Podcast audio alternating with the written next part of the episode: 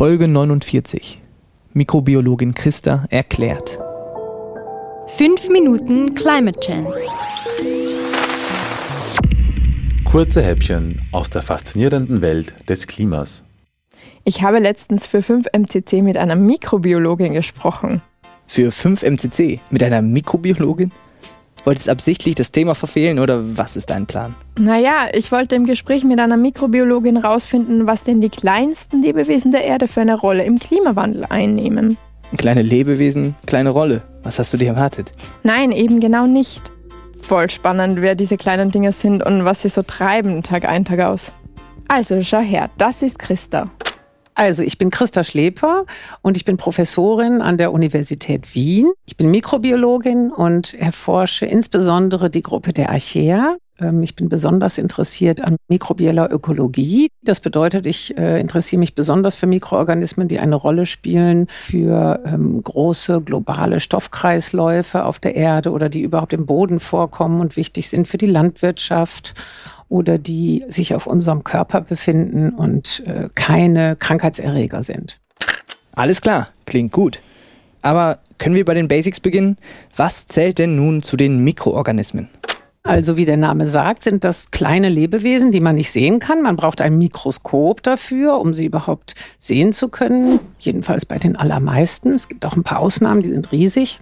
Und dazu gehören ganz viele verschiedene Organismengruppen. Also der Begriff ist gar nicht so richtig gut definiert. Der bezeichnet eben einfach nur kleine Lebewesen. Aber dazu gehören quasi ganz kleine Pflanzen, so wie Algen. Oder dazu gehören sowas wie kleine Tiere, die Pilze nämlich, die, die eher so leben fast wie Tiere.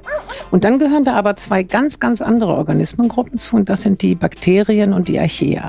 Und äh, diese Organismen, glaubt man, sind vielleicht fast vier Milliarden Jahre alt, also fast so alt wie die Erde und haben damit ungefähr doppelt so lange Zeit gehabt als die höheren Lebewesen, sich zu verändern und sozusagen Evolution zu leben.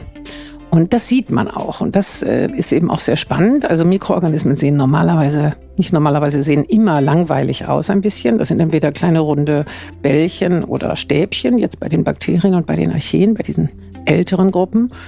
Und auch vom Stoffwechselweg her, was in der Zelle passiert, sind sie aber unglaublich vielfältig. Unglaublich vielfältig. Viel vielfältiger als Pflanzen und Tiere. Ja, cool, aber was macht die Lebewesen jetzt so besonders, dass wir sie hier bei 5 MCC besprechen?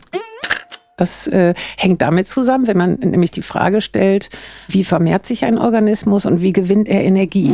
Ja, also das ist ja das, was wir brauchen. Wir müssen irgendwie Lebensenergie gewinnen.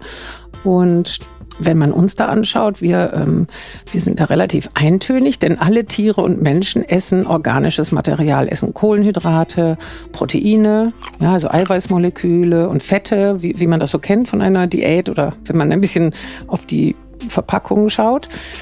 Und ähm, wir verbrennen das und wir müssen dafür Sauerstoff einatmen und verbrennen das im Prinzip, ähm, dieses organische Material. Was machen jetzt die Bakterien oder die Archaea, diese kleinen alten Lebewesen?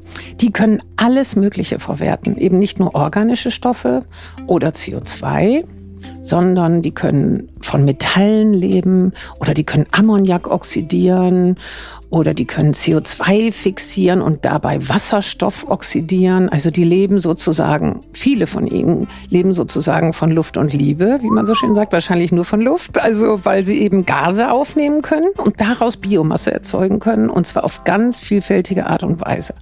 Und das ist eben sehr, sehr faszinierend an diesen Mikroorganismen. Und weil sie das können, weil sie also so viele verschiedene Substrate, sozusagen Mineralien und so weiter umsetzen können, deswegen, also das ist genau die Rolle, die, die sie eben auch haben auf diesem Planeten. Sie setzen ganz viele solche Stoffe um und sorgen damit dafür, dass es all diese großen Zyklen gibt, zum Beispiel Schwefelzyklus, ja, also dass Schwefelverbindungen oxidiert werden können, dass Schwefelverbindungen reduziert werden können und so weiter und dass es diese großen Stoffkreisläufe gibt.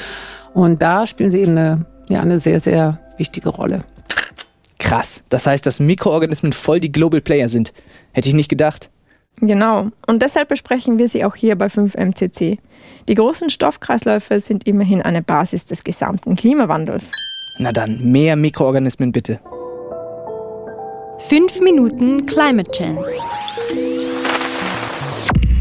Kurze Häppchen aus der faszinierenden Welt des Klimas.